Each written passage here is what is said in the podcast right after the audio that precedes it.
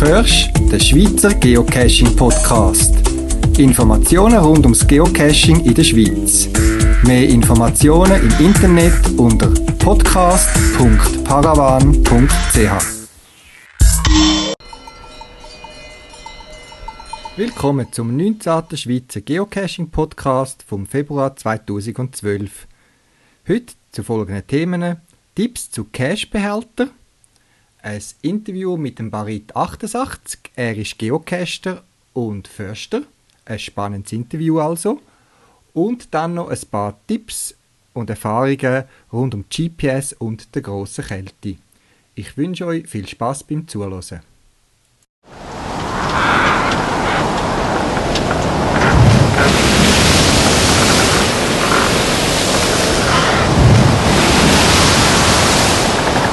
Der Wind peitschte um die kleine Insel. Captain Jack Sparrow hatte Mühe, die kleine Mannschaft mit dem Beiboot an Land zu bringen. Dann waren sie da, wo sie der magische Kompass hingeführt hatte. Hier musste es sein. Bei dem kleinen Wasserfall, nahe dem Strand und dem markanten Felsen, fanden sie das geheimnisvolle Zeichen. Sie begannen, die Steine wegzuräumen. Da ist er, schrie der Bootsmat. Captain Jack Sparrow schob die Männer unsanft zur Seite und griff in die freigelegten Hohlräume. Aber plötzlich zog er die Hand zurück, sein Gesicht war in einem widerlichen Erschauen erstarrt. In seiner rechten Hand hielt er einen zerfledderten und widerlich riechenden Plastiksack, in seiner linken eine muffige, zersprungene Plastikdose, deren Inhalt mit einem weißlichen, anscheinend natürlich gewachsenen Flaum überzogen war. Es ist doch wirklich schade, wenn eine spannende Schatzsuche oder eine schöne Geocaching-Tour in einem enttäuschenden Cache-Behälter endet. Oder anders gesagt, ein schöner Cache-Behälter ist doch ein krönender Abschluss von einem guten Geocache.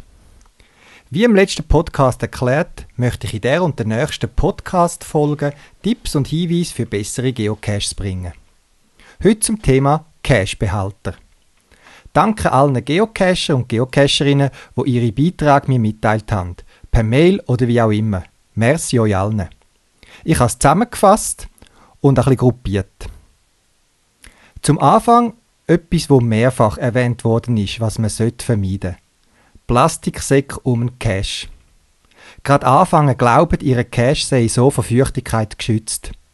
Ich selber bin damals auch dieser Meinung als ich meinen ersten Geocache versteckt habe. Die Realität sieht aber leider anders aus. Wasser kann meist trotzdem zum Cache eindringen, spätestens wenn die Nagetiere den Sack angeknabbert haben. Und auch wenn die Cashbox bei feuchtem Watte wie Regen rausgenommen und vom Finden wieder eingepackt wird, kommt Feuchtigkeit in den Sack rein. Der Plastik verhindert dann aber, dass die Feuchtigkeit sich wieder kann verflüchtigen und wachsen. Die Folge? Es fängt an muffig schmücken, manchmal stinkt es richtig. Das will man beim Ein- und Auspacken von einem Cache eben nicht sterile Hand haben und meistens auch ein bisschen Dreck an die Box kommt. Noch schlimmer sind auch, gemäß Meinung von anderen Cacher, Hundedrecksäckchen. Ich selber habe auch einmal die erste letzte Sekunde gemerkt, dass in einem Sack, wo ich am Suchen war, kein Cash war, sondern vermutlich ein Hundebesitzer zu faul war, ein gefülltes Säckchen zum nächsten Abfallkorb mitzunehmen und er hat zufällig bei einem Geocache in der Nähe versteckt, wo ich am Suchen war. Also, verzichtet auf Plastiksäcke inklusive der Hundekot oder eben Robidog-Säckchen. Sorgt vielmehr dafür, dass der Cache ein schönes und möglichst trockenes Versteck bekommt. Und ihre dichte Box braucht. Wenn ihr die Box wirklich vor Dreck schützen wollt, organisiert euch zum Beispiel einen Nylonsack, wo bewusst nicht wasserdicht ist, aber den Dreck kann abhalten solche Nylonsäcke oder ähnliche Beutel findet man zum Beispiel auch in Schuhgeschäften. Kommen wir aber zu den eigentlichen Cashbehältern. Zuerst ein paar allgemeine Sachen. Brauchen Behälter mit Dichtung, wo sich eindeutig schliessen lassen und mechanisch verriegeln lassen. Plastikdosen mit einer Lasche oder noch besser mehreren Laschen, wo man muss abklappen und einrasten. Die sind besser als die etwas billigeren Dosen, wo man einfach den Deckel muss draufdrücken muss. Die Leute drücken eben unterschiedlich fest und bei Temperaturänderungen oder am Versorgen von einer Dose kann der Deckel aufspringen und der Behälter ist nicht mehr dicht. Gut sind auch Behälter, wo ähnlich sind wie die alten Kaffeedosen, wo eine Art Bügelverschluss und eine Dichtung haben. Für das sollte man aber Sättig aus Kunststoff oder rostfreier Ausführung nehmen. Normale Kaffeedosen rostet eben zu schnell. Brauchen auch kein Glas. Glas kann springen, nicht zuletzt, wenn beispielsweise jemand beim Versorgen schwungvollen Stein zur Tarnung drauflegt. Aber manchmal erledigt das mit dem Springen auch der Frost. Scherben im Wald sind keine gute Sache und Glas kann auch durch den Lupeneffekt eine Brandfahr darstellen. Also kein Behälter aus Glas. Brauchen auch keine Billigsbehälter wie Glassenverpackung oder Margarinendose. Es tönt zwar komisch, dass man auf so eine Idee kommen kann, es gibt aber solche Cash. Leider. Durchsichtige, transparente Dosen verhindern, dass der Geocache als etwas anderes interpretiert wird. Gerade in städtischen Gebieten haben komische Behälter schon immer wieder unnötig Bombenalarm ausgelöst und die Polizei vor Ort gelotst. Wenn man sieht, was drinnen ist und der Behälter auch deutlich angeschrieben ist, reduziert das die entsprechende Gefahr.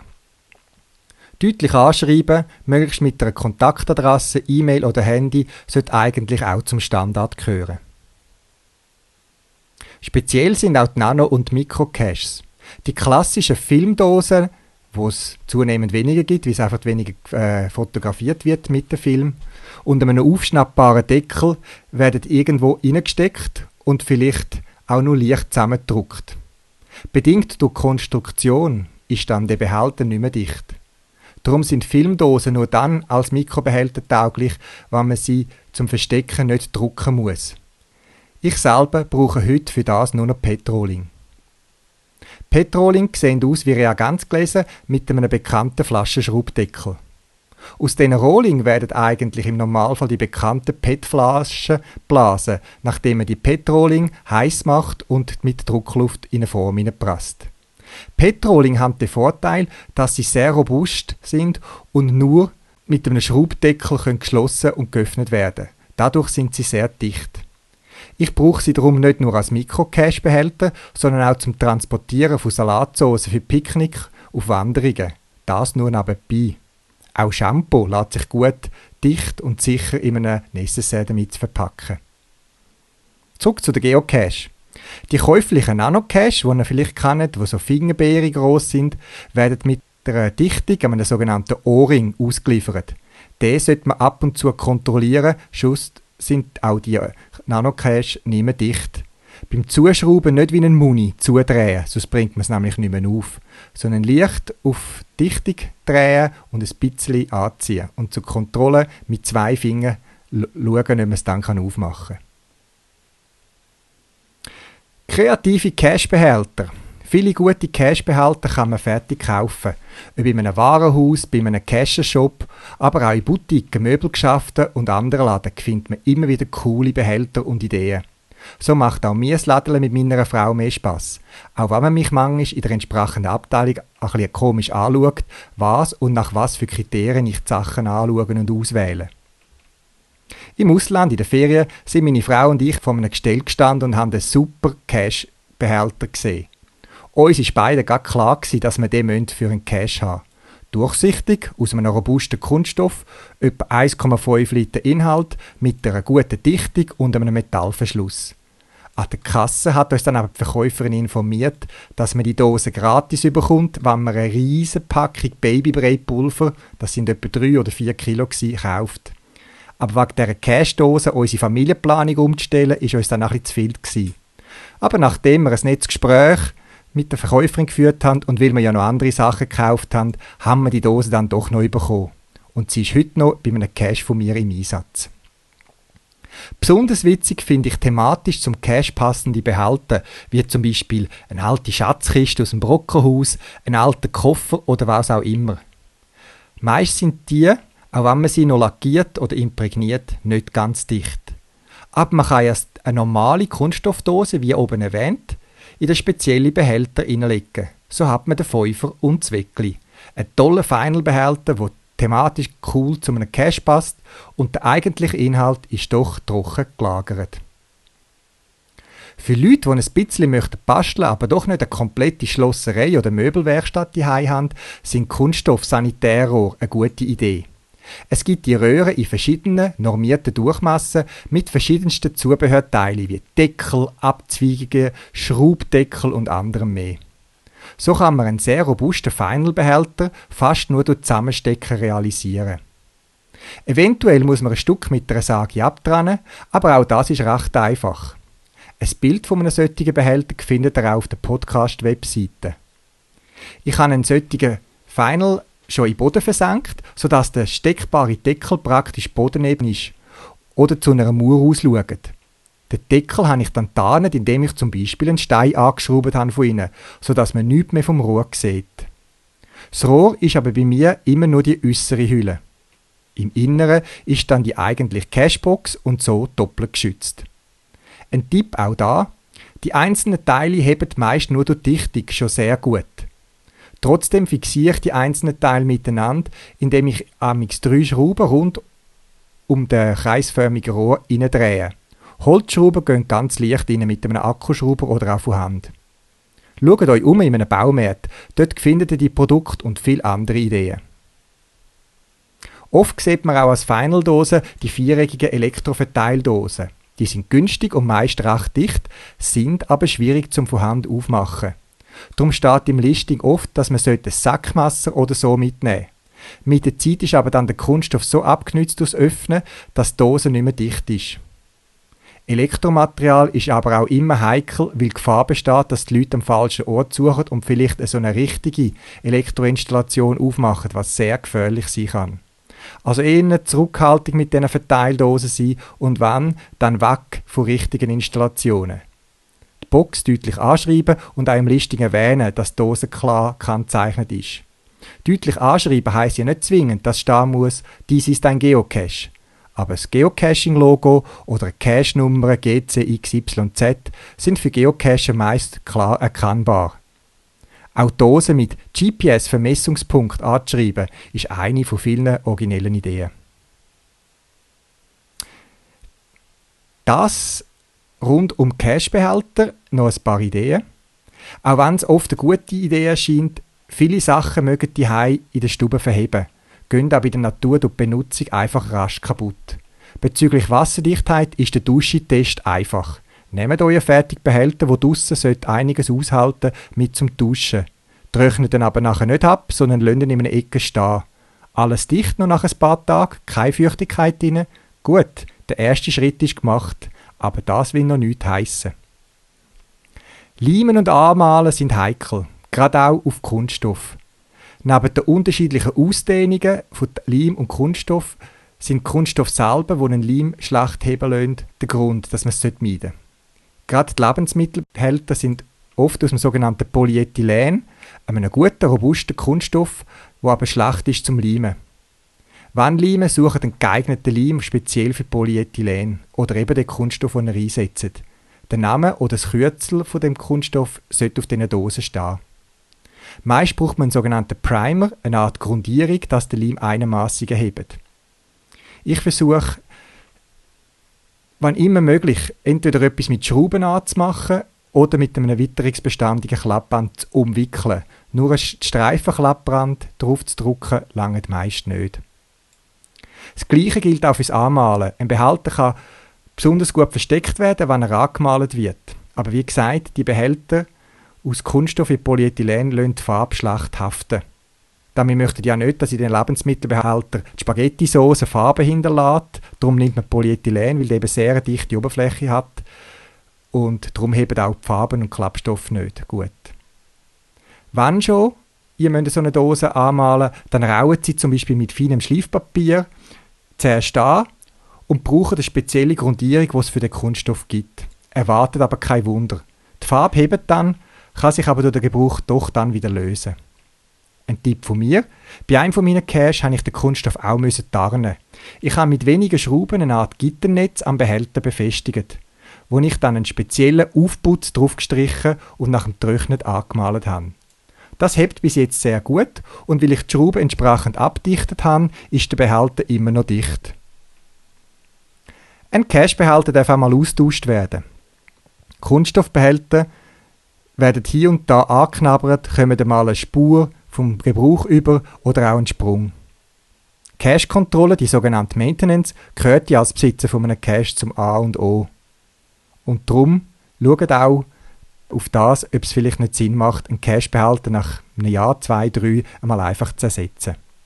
Für wichtige von meinen Cache habe ich meistens sogar ein komplettes Cache-Set parat die dass ich ihn schnell wieder aktiv schalten kann, wenn etwas ist. Zum Versteck. Versteckt eure Cache an einem Ort, wo er nach Möglichkeit witterungsgeschützt ist. Eine Felsspalte mit ein bisschen Luft drumherum ist viel besser als ein hohler Baumstamm, wo man einfach ein paar Stacken drauf aufleitet, aber es bei Niederschlägen noch lange, lange Zeit auf den Cache nahtropft. Das ein paar einfache und hoffentlich umsetzbare Cache-Ideen. Es gibt unter uns Geocacher ja noch ein paar, die eine Menge an Kreativität haben und geniale Cache-Behälter kreieren und ein tolles Versteck platzieren. Für die habe ich jetzt wahrscheinlich nicht viel Neues erzählt. Aber wie bei so vielen Sachen im Leben muss man auch als Cash-Besitzer oder eben Owner Erfahrungen sammeln können. Ich hoffe, euch da mit diesen paar Tipps können gute Starthilfe geboten zu haben, dass wir uns alle an deinem Cash auch freuen können. Schöne Log-Einträge von denen, die den Cash gefunden haben, sind dann für mich auch die Belohnung für einen gut gestalteten Cash-Behälter und sein Versteck. Auf der Podcast-Webseite podcast.paravan.ch habe ich euch wie erwähnt noch Links zu verschiedenen Cash-Behältern verlinkt, wo ihr könnt schauen und euch inspirieren lassen.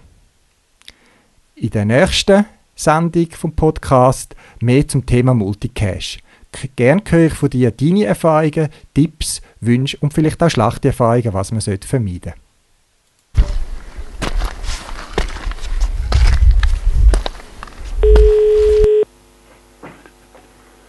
Guten Abend, da ist der Michael. Sali Michael. Hey, so der Barit 68. Sali Michael, da ist der Paravan. Wir haben uns kennengelernt zwischen Weihnachten und Neujahr, wo ich einen von deinen Geocaches in der Region Interlaken gemacht habe. Du hast dort ein ganz witziges äh, TB- und Coin-Hotel, ganz in der Nähe oder unmittelbar bei deinem äh, Wohnort oder Wohnhaus. Und dort sind wir ins Gespräch gekommen. Und was mich spannend dunkt hat, du bist Geocacher und Förster. Und das finde ich ein spannendes Spannungsfeld, weil eben, es gehört immer, ja, die Förster haben das und das dagegen und du tust trotzdem Geocachen, hast auch Geocaches ausgelegt und das würde mich interessieren, ein paar Hintergrundinformationen und ein bisschen Fragen beantwortet bekommen von einem Profi. Jetzt vielleicht ganz kurz, was machst du als Förster? Ja, ich bin Förster im Kanton Bern. Ich mache als Förster vor allem Planungsarbeiten ich tue also sämtliche Arbeit im Wald, das hat mit Pflege an, geht weiter über die Holzschläge und so weiter, planen. Mache auch den ganzen Wegunterhalt auf der Straße, im Staatswald innen oder in anderen Wäldern. Und du vor allem meine Forschwarte anleiten, die Arbeiten auszuführen. Äh, jetzt du sagst planen, hast du einen Bürojob? Ja, leider wird der förster Beruf immer mehr als einem Bürojob. Das ist leider eine Tatsache, die vermehrt ja, so kommt. Äh, ich würde sagen, Grössenordnung, zur Hälfte bin ich drinnen und zur Hälfte draußen. Manchmal kann ich so richten, dass ich bei Schönwetter draußen bin, bei Wüstwetter drinnen. Aber leider ist im Wald nicht alles ganz genau planbar. Jetzt zum Einstieg vielleicht gerade ein bisschen eine provokante Frage. Ich habe am Schluss von meiner Kurzferien in Interlaken einen Nachtcash bei dir gemacht, am Burgseeli, bei Goldiswil umeinander.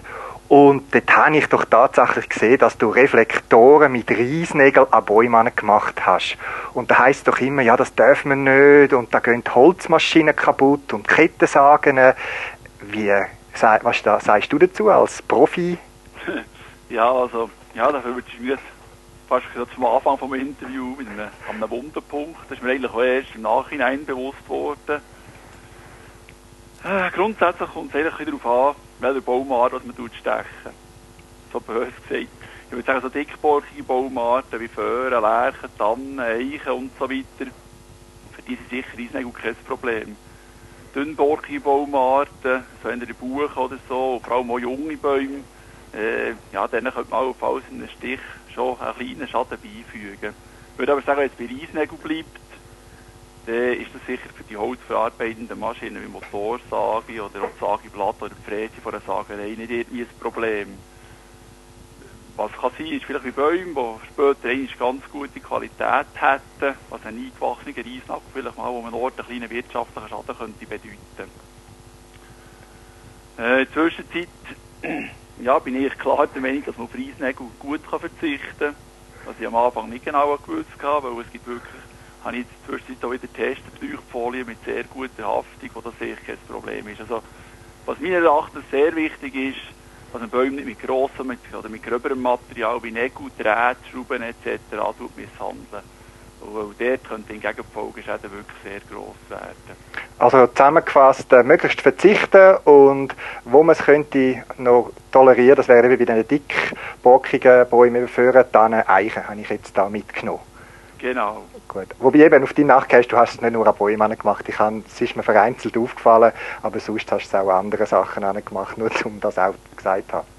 Wie ist das, wenn man einen Cache versteckt? Jetzt immer wieder aus Sicht von einem äh, Förster, wo, wo, wo der Wald das Anliegen ist. Wo sollte man einen Cache verstecken und wo eher nicht? Also das Thema Jungwald, Unterholz, Baumwurzel habe ich mir überlegt. Ist das überhaupt gut, wenn man das in eine Baumwurzel steckt? Äh, kannst du da einen Tipp dazu geben? Ja, also grundsätzlich sollte man daran, äh, daran denken, dass der Wald zwar öffentlich zugänglich ist, aber was der Wald auch Besitzer hat. Also wenn wir uns im Wald begeben und im Wald cachen, dann sind wir nicht an einem, an einem fremden Ort, in einem fremden Garten sozusagen. Also das heisst, primär schauen wir darauf, schauen, dass wir nichts kaputt machen. Wenn die Baumwurzeln, die du vorhin hast angesprochen nicht beschädigt werden, also wenn ich gegen Graben oder so, dann sind die Wurzelanläufe sicher problemlos. Noch besser sind natürlich alte, bereits genutzte Wurzelstöcke, äh, wo dort sicher kein Problem geben.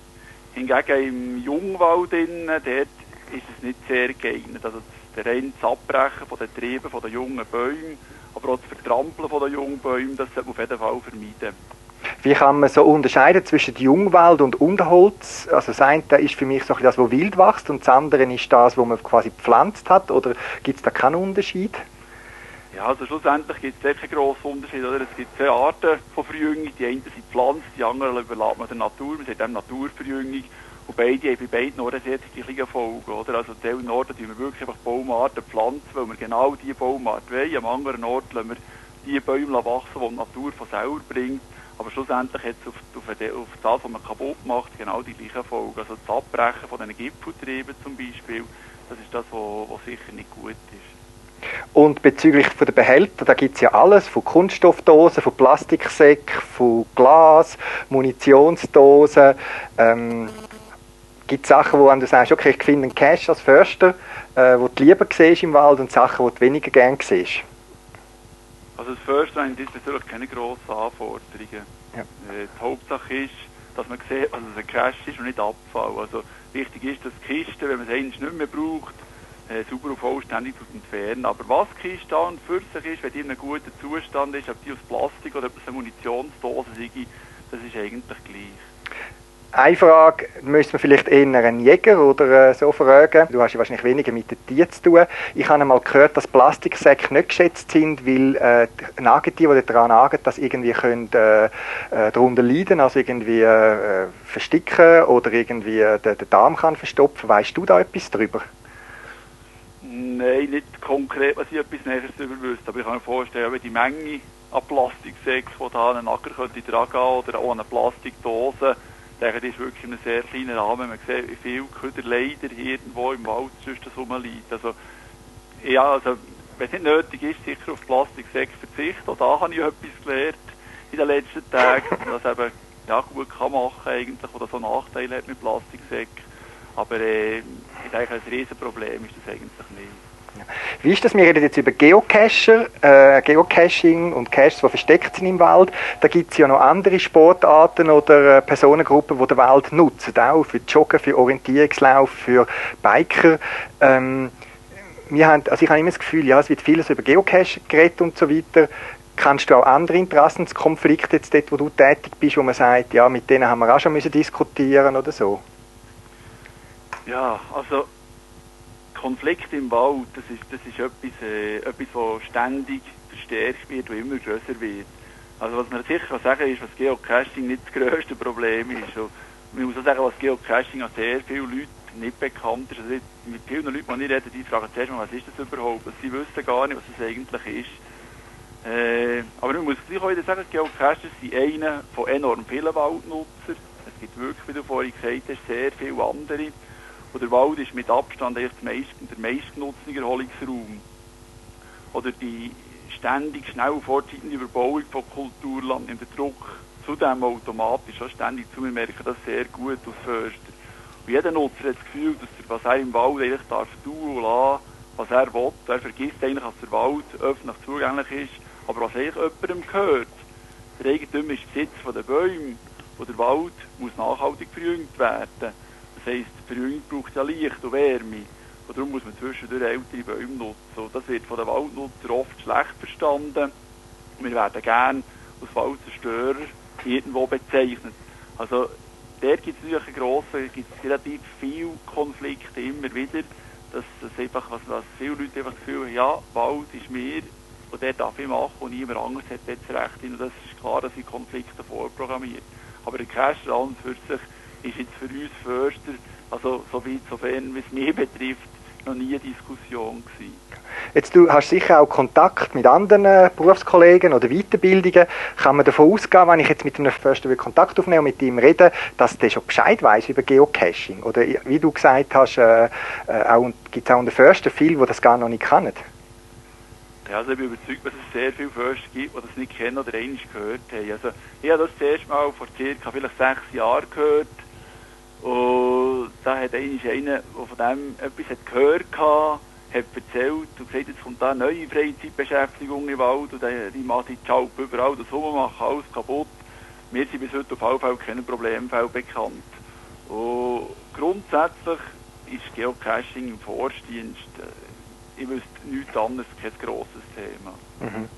Wenn ich jetzt gleich auf Nummer sicher möchte gehen, ich möchte es äh, vorbildlich machen, ich möchte Kontakt aufnehmen mit dem äh, Förster von meinem Gebiet, ähm, wie finde ich den? Weil ich habe schon Schwierigkeiten gehabt bei uns mal in der Gegend, nicht gerade in der unmittelbaren Nähe, aber so der, im größeren Bereich, herausfinden, ja, wer ist denn zuständig? Wer kann ich offiziell fragen, ob ich da darf einen, äh, einen Cash platzieren? Weil da gibt es Kooperationen, da gibt es Privatwald, da gibt es Gemeindewald. Äh, Hast du da einen Tipp, wie ich da am ehesten an, an die richtige Person ankomme, wenn ich wirklich mich frage, ob ich da darf einen Cash platzieren mhm, Auf jeden Fall. Also, grundsätzlich ist wichtig, der Eigentümer wir sind an einem fremden Ort, der Eigentümer ist mal die, die Ansprechperson. Ich finde im Wald, ist wirklich sehr, sehr anspruchsvoll, vor allem im Privatwald, wo sehr kleine Parzellen sind und noch, ja, draussen im Gelände eigentlich nicht sieht, wer, wo was die Parzellengrenze durchgeht und wer was der Eigentümer ist. Aber sicher die beste Verbindung für das herauszufinden ist der Förster.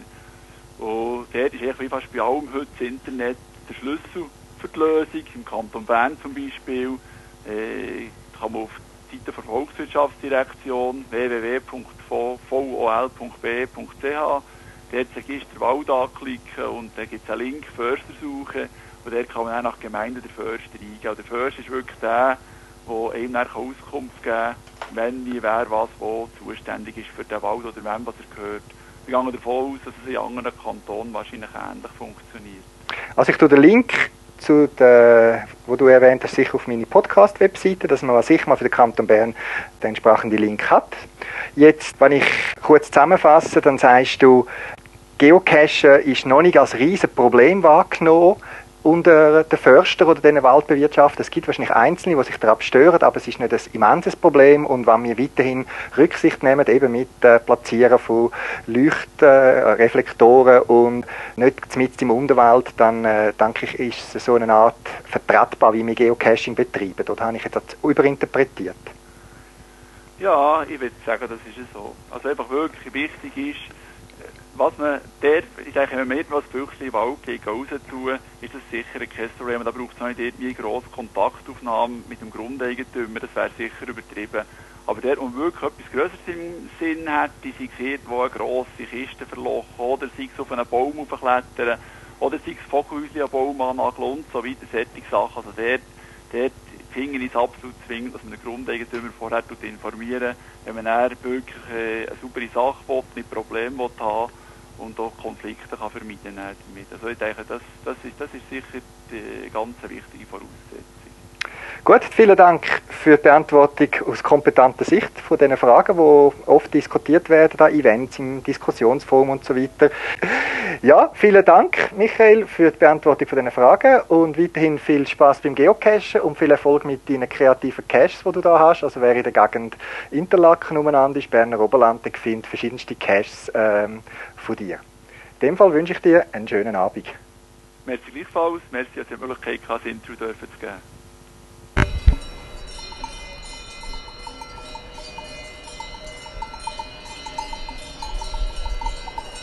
Trotz minus 10 Grad bin ich letztens geocachen. Acht Stunden haben wir draussen verbracht, um einen einzigen speziellen Cache zu finden.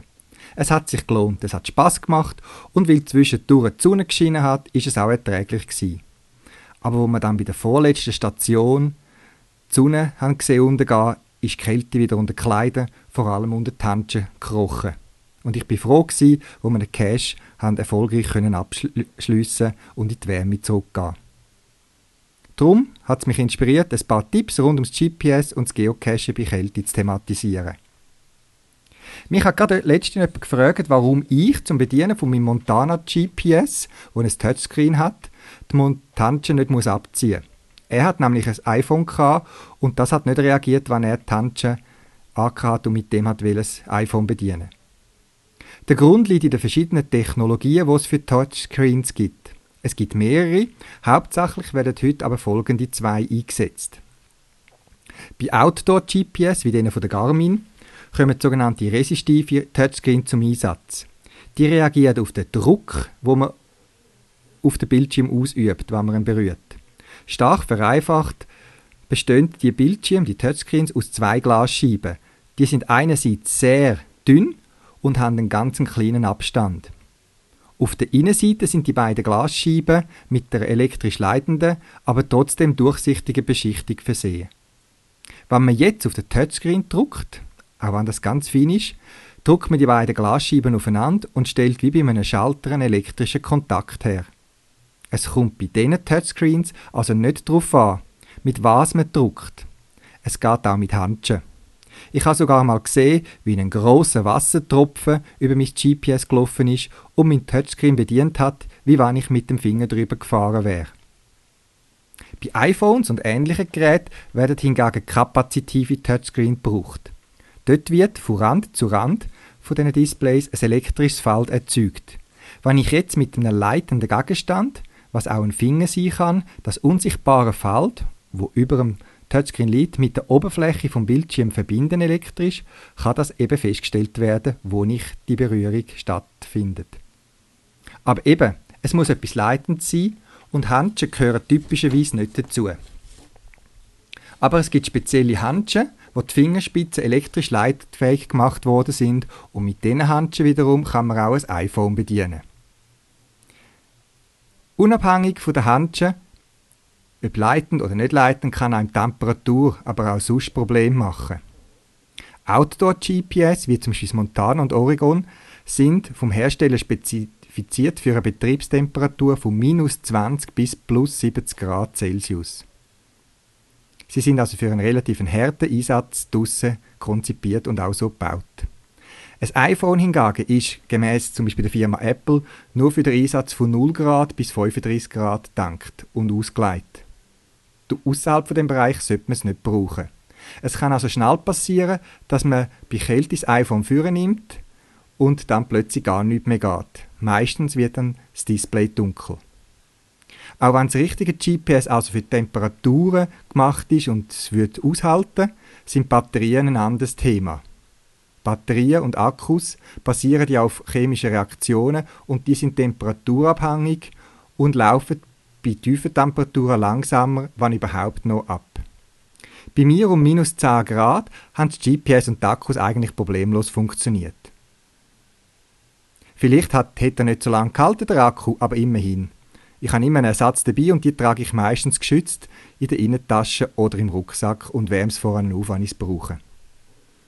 Nickel-Metall-Hydrid-Akkus funktionieren prinzipbedingt bei minus 20 Grad aber nicht mehr recht. Es lohnt sich also, sein Gerät wenigstens in der Jackentasche oder sogar unter der Jacke zu tragen. Denn die paar Grad Unterschied können entscheidend sein. Neben der Lufttemperatur muss nämlich auch immer ein Chillfaktor gedankt werden. Der Chillfaktor oder auch Windchill genannt, ist der Effekt zwischen der gemessenen Lufttemperatur, wobei eigentlich windgeschützt gemessen wird, und der gefühlten Temperatur, wenn es ein bisschen windet. So wie es im Sommer am Strand angenehmer, also kühler ist, wenn es ein bisschen windet, ist es im Winter eben gefühlt kälter, wenn es auch noch blaset. Beispielsweise, wenn bei einer Lufttemperatur von minus 10 Grad ein Wind geht mit etwa 30 Stundenkilometer, also etwa so schnell wie ein Velo, entspricht das einer gefühlten Temperatur von minus 20 Grad mit all ihren Auswirkungen. Aufpassen muss man auch bei so tiefen Temperaturen, wenn man mit der ungeschützten Haut, wie zum Beispiel am Finger, Metall anlangt. Es kann passieren, dass man dort in einer Sekunde festgefriert. Verantwortlich ist das bisschen Feuchtigkeit, die man auf der Haut hat und auf dem kalten Metall sofort zu Eis wird.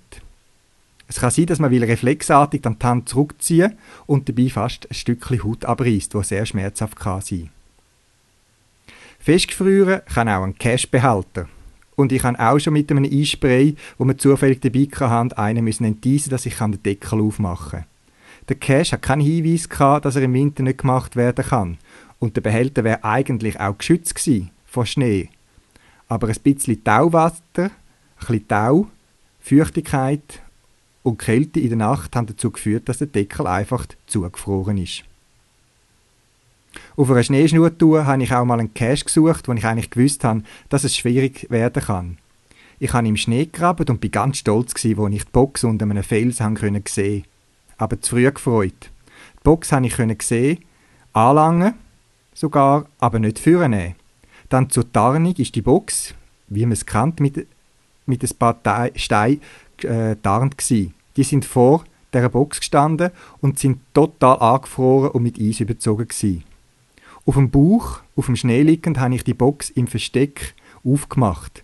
Also zwischen den Steinen durchgelangt, den Deckel aufgemacht, das Logbuch ertastet, das rausgenommen und mein Log dann eingetragen. Nachher natürlich alles wieder zurück, das Log in die Box hinein und gefühlt den Deckel sauber wieder geschlossen. Ein spezielles Erlebnis. Können das Loggen aber der Cashbehälter selber nicht bei sich am Körper oder in der Hand gehabt haben. Das Loggen ist dann auch noch ein Thema bei Kälte. Viele Stifte schreiben bei tiefen Temperaturen einfach nicht mehr. Was noch geht, ist ein Bleistift, nur schreibe ich mich nicht gerne mit einem Bleistift in Logbücher ein. Darum brauche ich einen speziellen Stift, der noch bei minus 20 Grad schreibt und dazu auch feuchten Oberflächen. Und weil ich immer ein bisschen misstrauisch bin, habe ich dann natürlich, als ich das erste Mal gekauft habe, ausprobieren. Und meine Frau hat schon ein bisschen an mir angefangen zu zweifeln, wo sie mal den Tiefkühler aufgemacht haben und dort drinnen ist ein Stift gelegen und sie hat schon gemeint, jetzt ist ihr Mann ein speziell mit den Gedanken und hat sogar den Stift ins Tiefkühlfach abwesend, wie er ist, hineingelegt. Aber ich habe das ganz bewusst gemacht. Ich habe nämlich im Tiefkühler den Stift getestet. Ich habe ihn wirklich abgekühlt und dann getestet und bin dann wirklich überzeugt gewesen. Das gleiche habe ich dann auch noch im Backofen gemacht, weil der ist ja spezifiziert, dass er zu einer relativ hohen Temperatur noch schreiben kann, was jetzt beim Geocachen noch nicht, nicht so der Fall ist. Ein idealer Stift also zum Geocachen und ich habe euch auf der, Web, der Podcast-Webseite einen Link dazu platziert. Trotz Kälte und vielleicht gewissen technischen Problemen, draussen sein und sich bewegen ist auf jeden Fall auch bei Kälte gut für den Körper und das Gemüt. Man muss es ja auch nicht übertreiben. Ich auf jeden Fall habe nach meinem tägigen Cash-Ausflug bei Minustemperaturen wunderbar und zufrieden geschlafen.